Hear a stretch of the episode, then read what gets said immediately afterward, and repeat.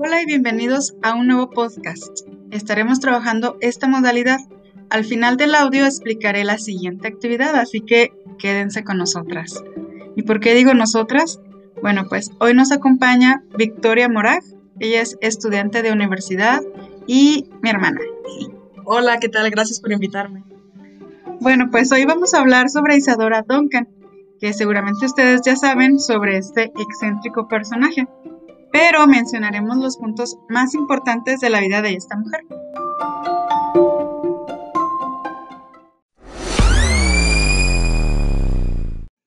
Así es, como bien lo mencionas, realmente fue una mujer muy excéntrica, un personaje que dio mucho de qué hablar en su época y pues hasta en esta. Realmente no se sabe si fue conocida por su trágica muerte o por sus aportaciones al arte, pero antes de esto vamos, vamos poco a poco. Acompáñenos a, a un viaje por la vida de Ángela Isadora Duncan.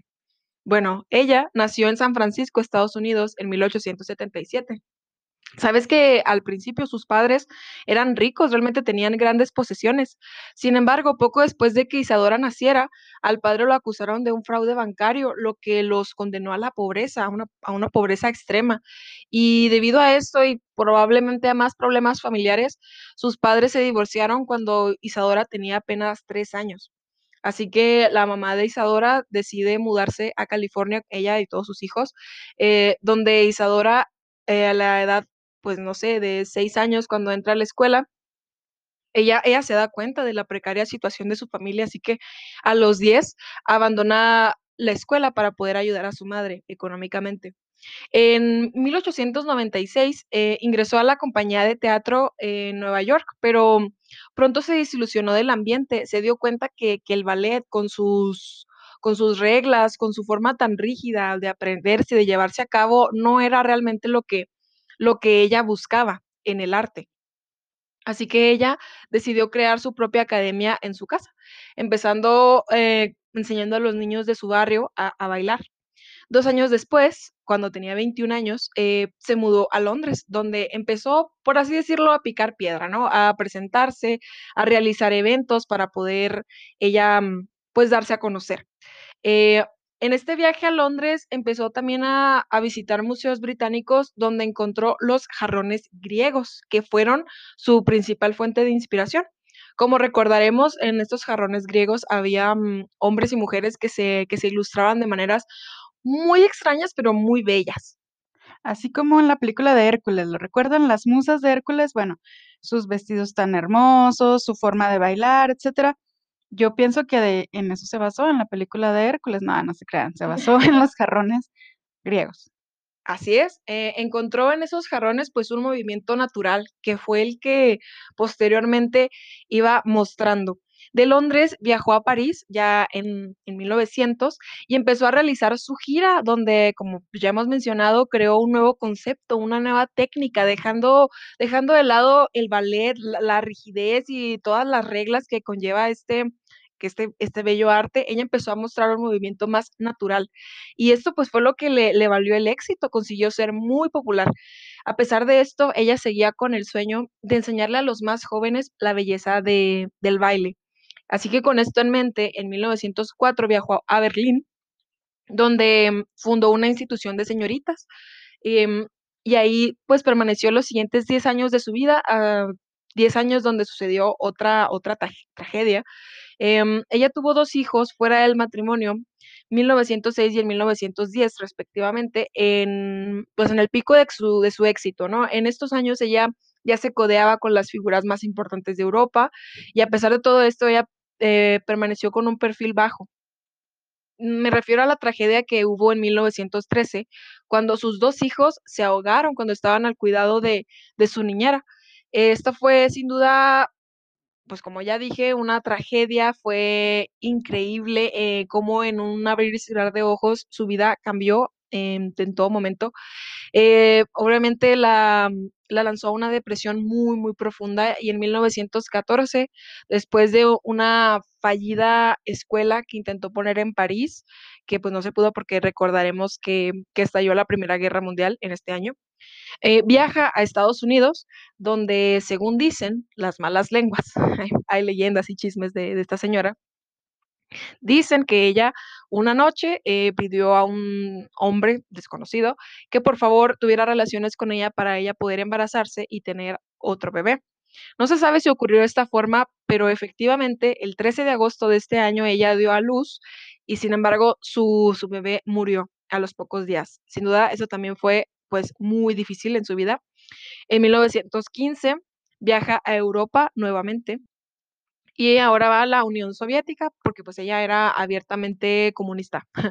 Va a la Unión Soviética, funda otra escuela en Moscú y de allí se va, no se sabe exactamente hacia dónde, pero se sabe que en 1921 regresa a Moscú y aquí es donde conoce a un poeta que se llamaba Sergei Esenin, donde posteriormente contrajo nupcias con él, se casó en, en mayo de 1922 y él la acompañó en su gira por Europa y Estados Unidos. Bueno, esa, esa pareja, al parecer, como lo que dicen ahí, es una un poco tóxica, un poco eh, trágica también. Pues él parecía que la, no sé, la violentaba o tal vez la maltrataba un poco. Eso es lo que se dice. Tal vez por eso duraron muy poco tiempo, menos de un año, y ellos se separan.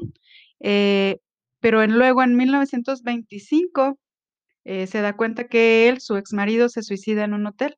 Imagínense otra vez algo trágico en su vida, algo que marca la historia de Isadora Duncan. Así es, a, a partir de este suceso, ella empieza pues a tener otras relaciones amorosas, pero nada formal, realmente se, se empareja ella a muchos, a muchas personas de la época, a muchos más personajes, pero según se, se sabe, todo fue pasajero.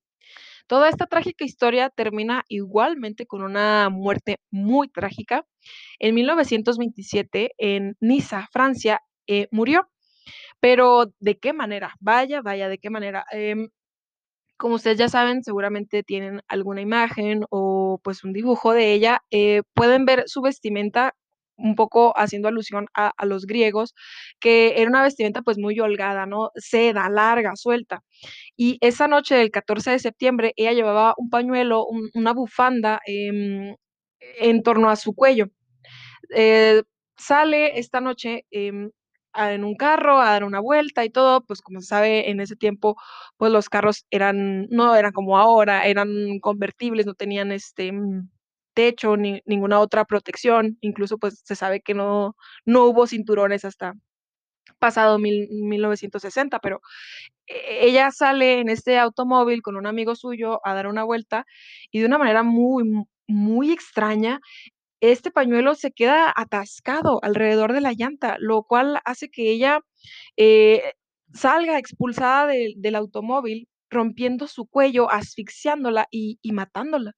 Así es, fue una terrible situación. Ella iba con su chofer. eh, el chofer no se da cuenta hasta unos segundos después, en lo que escucha los gritos, pero bueno, pues ya su muerte había sido como instantánea. Entonces logra llegar la ambulancia, etcétera, pero pues ya nada más dan aviso de la muerte de, ella. Sí, ya, ya nada se puede hacer. em, y esta mujer nova revolucionaria, eh, si bien fue conocida en Europa por todas sus giras, también fue una celebridad por su muerte en Estados Unidos. Eh, a partir de entonces, y aunque pues suene un poco extraño, mal, pero ya ninguna mujer eh, usaba bufandas largas cuando iban en automóviles. O sea, ya a partir de entonces se dieron cuenta del peligro que, que podía dar eso y, y pues fue algo terrible. Esta mujer que sin duda desde que nació eh, tuvo mm, tragedias con sus padres, con sus hijos, con el amor de su vida, pues, pues pobre mujer realmente. Pero lo que hay que admirarse de esa mujer es que siguió sus sueños, o sea, realmente podía expresarse eh, por medio del baile y llegó a a muchas personas a través de todas las instituciones que hizo, de todas las clases que, que dio, de todos los eventos en los que participó y se dio a conocer no solo por su trágica muerte, sino también por, por la nueva, el nuevo concepto, ajá, la, la nueva tendencia que daba a, a la danza. Así es, ella fue la base de muchas más ritmos y muchas, Así es, eh, fue una fue un ejemplo a, seguir, vaya, em, en el baile, ¿no? Obviamente, en lo demás, pues no, qué triste.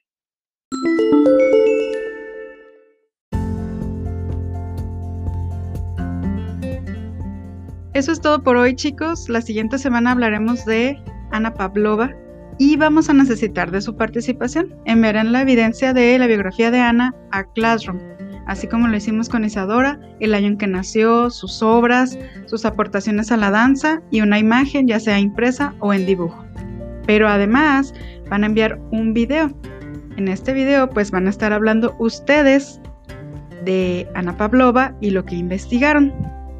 Este video no puede durar más de un minuto, entre 40 segundos a un minuto. Y el mejor de cada grupo pues tendrá un punto extra en el siguiente examen y una pequeña sorpresita. ¿Ok? Entonces pues le agradezco mucho a mi hermana. Por nada, gracias por invitarme. Un gusto hablar con ustedes chicos. Y hasta, la próxima.